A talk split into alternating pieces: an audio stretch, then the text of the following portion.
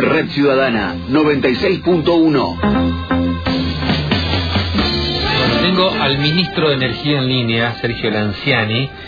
Eh, lo vamos a saludar y, y ya adelanto, vamos, cuál es el tema por el cual lo hemos convocado.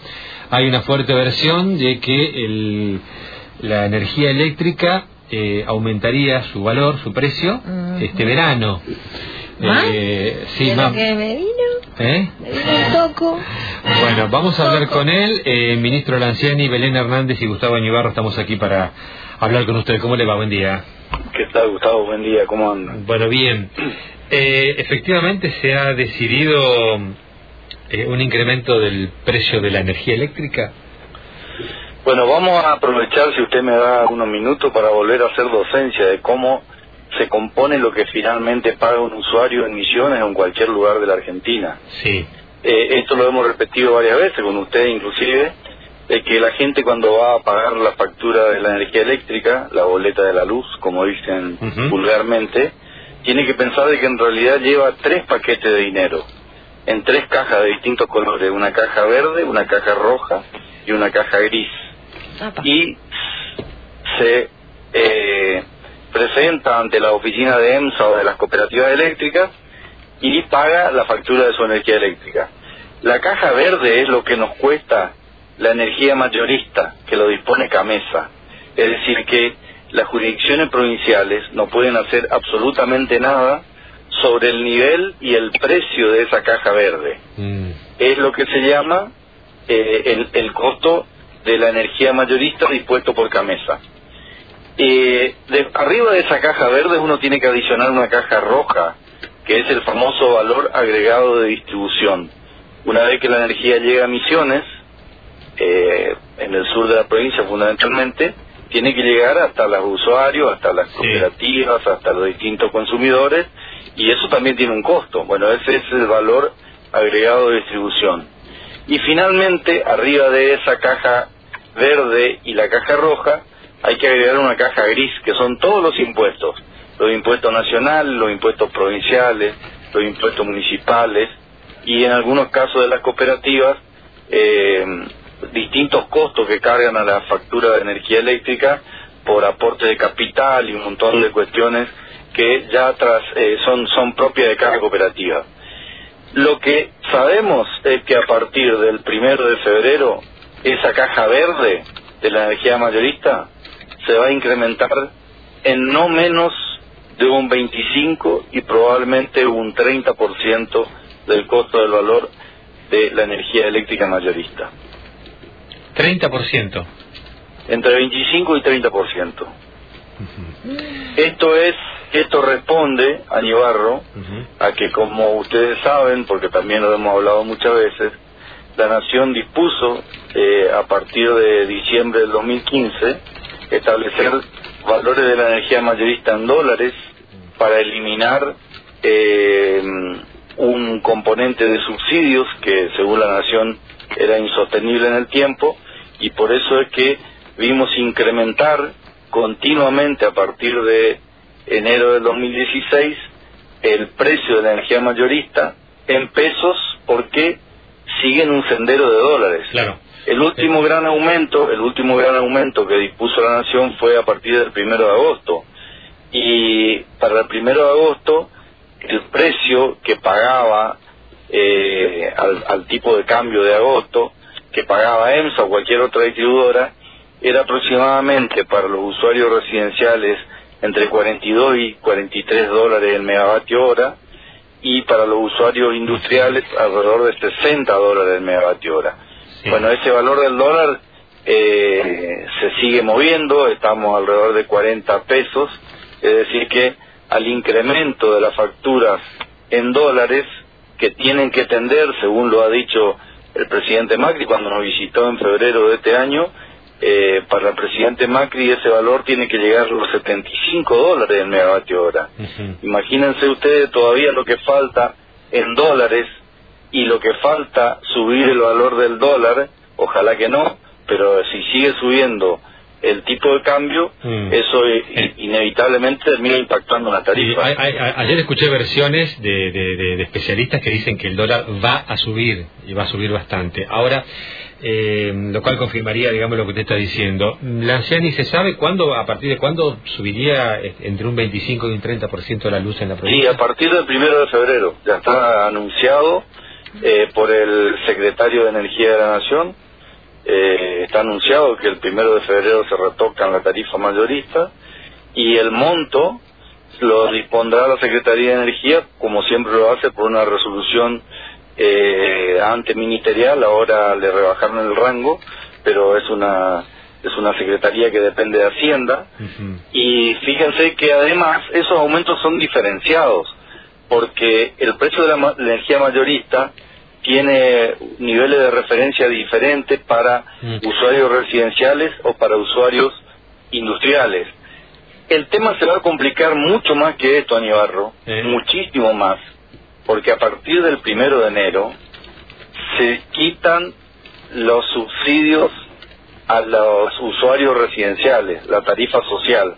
Ah. Es decir, que ahora cada provincia tendrá que hacerse cargo de la masa de usuarios residenciales con tarifa social que eh, serán ya una potestad exclusiva de las provincias. En el caso de Misiones, nosotros tenemos aproximadamente 120 mil usuarios con tarifa social y a los costos de hoy, eh, si la provincia se hiciera cargo, se hiciera cargo de la totalidad de esos usuarios eh, con tarifa social, estaríamos hablando de una masa mensual de entre 70 y 80 millones de pesos que va a tener que aportar la provincia.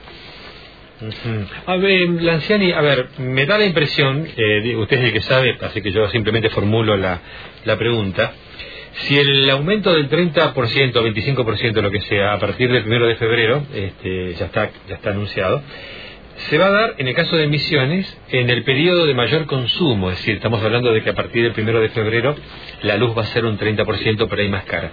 El periodo de mayor consumo, eh, a diferencia de lo que pasa en el resto del país, digamos, o sea, a nosotros nos pega el doble, me parece, o nos pega mucho más, ¿no?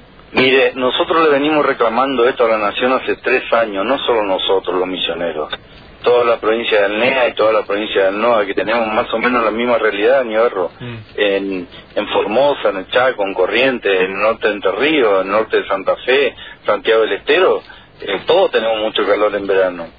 Y siempre le dijimos que por qué, eh, ya que se cuidan en, en hacer los incrementos del gas en cuota y diferirlo del invierno, que es cuando más se consume en los lugares que hace frío en la Argentina y que tienen servicio de gas, ¿por qué no tomaban una actitud eh, similar para nosotros los que somos electrointensivos?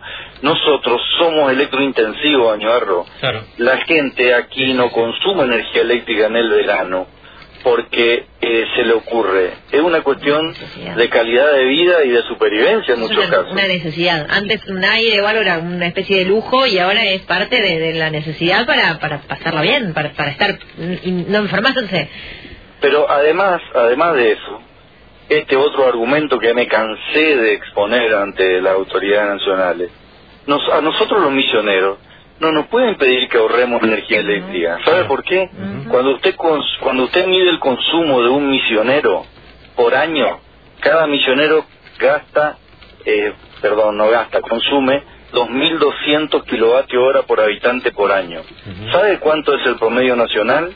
3.300. Ah. Quiere decir que nosotros todavía estamos muy por debajo de la media nacional y bueno, consumimos en el verano porque tenemos mucho calor. Eh, est- estos son números que, que nadie puede negar. Lamentablemente nosotros no figuramos en las cuentas nacionales, nosotros, ni los correntinos, ni los formoseños, ni los chaqueños. Y fíjense, ustedes se acuerdan que el presidente Macri nos prometió, Sí. Aunque después, eh, Después eh, cambió el ministro, dijo- se fue a Aranguren y sí. Claro, que, que, que entonces iba a haber, iba a ser el camino de desmantelamiento de los subsidios, teniendo en cuenta que nosotros solamente tenemos energía eléctrica y que no tenemos otra fuente de energía como el gas, como como como tiene eh, eh, el resto del país. que nos iba a prorrogar el sendero de desmantelamiento de los subsidios y cada vez que subiera la tarifa eléctrica nacional iba a haber un diferimiento del 50% para adelante. Así es. es decir, que no se cumplió, que nunca se cumplió eso. no, no, no se cumplió y, y bueno, cambió el ministro y es como si el ministro se hubiera llevado eh, todo lo que nos prometió. El ministro de Angustia me refiero, ¿no? Sí, sí, sí.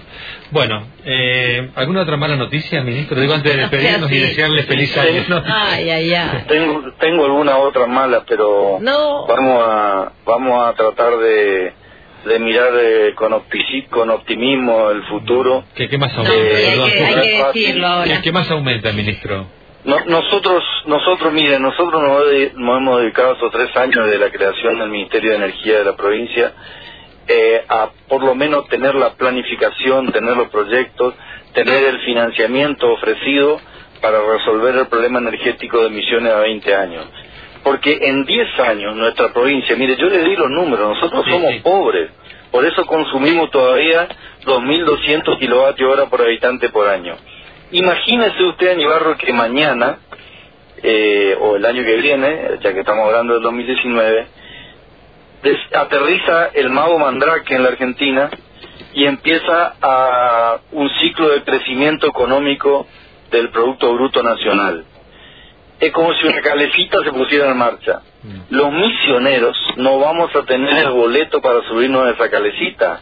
¿Sabe por qué? ¿Por qué? Porque ya no nos alcanza el sistema energético que tenemos hoy Mm. para sostener nuestro Producto Bruto Provincial, que ya es la octava economía de la Argentina.